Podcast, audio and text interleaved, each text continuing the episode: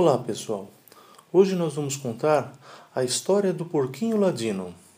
E o nome da história é assim: Era uma vez um porquinho.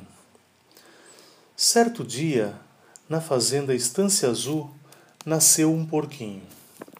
Ele era lindo, gordinho, róseo, com carinha tão engraçadinha que parecia que estava sorrindo o tempo todo. Ele era tão bonitinho que a filha do casal, donos da fazenda, se apaixonou pelo porquinho.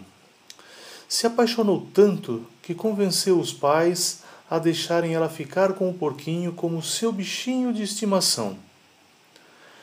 Após resistirem no início, pois acreditavam que lugar de porco era no chiqueiro, junto com os outros porcos, acabaram cedendo e deixaram que o porquinho passasse a ser o bichinho de estimação de sua filha. Assim, como se fosse um cachorrinho ou um gatinho, o porquinho ladino, esse era o nome do porquinho, passou a conviver com a família dentro de casa. Todas as manhãs, quando acordava, a menina se levantava e a primeira coisa que fazia era ir no berço do porquinho para lhe dar a mamadeira, que a empregada já havia preparado.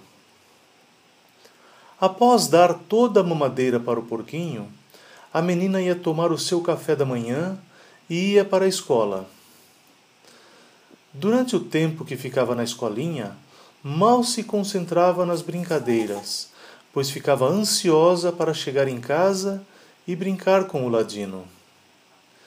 E assim o tempo foi passando, o ladino crescendo e já fazia um monte de estripulias dentro de casa, deixando tudo sujo, quebrando louças, comendo tapetes e rasgando sofás, fazendo suas necessidades em qualquer lugar e etc.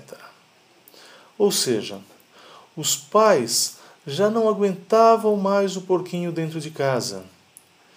Diante de toda essa confusão, os pais insistiram com a filha para que o porquinho fosse morar junto com seus irmãozinhos, no chiqueiro. Foi um chororô danado. Durante muito tempo, a menina ficou bem triste. Na escola, quase não brincava com as amigas e choramingava o tempo todo. Na hora do recreio, ficava sozinha e sempre muito triste. Quando chegava em casa, ela jogava o material no sofá e saía correndo para onde ficava o chiqueiro. Lá ela ficava conversando com o ladino por um bom tempo. Mas ele estava muito feliz com seus irmãos porquinhos e parecia não lhe dar muita atenção. E o tempo passava, e a menina não se conformava em não ter o ladino do seu lado, dentro de casa e na sua cama quando fosse dormir. Até adoeceu, e o médico disse que a doença era psicológica. Os pais conversaram com a filha e fizeram um acordo. O ladino voltaria para dentro de casa e ficaria no quarto da menina. Mas toda a bagunça que ele fizesse e tudo que estragasse seria de responsabilidade dela e ela teria que arcar com tudo. A sujeira dele ela limparia, e os possíveis estragos seriam descontados de sua mesada. Acordo feito, o ladino voltou a fazer todas as coisas que um porco faz, ou seja, sujeira, bagunça e muito estrago. No começo, como a menina estava entusiasmada, até suportou fazer as limpezas do ladino e arcou com os custos das coisas que ele estragava.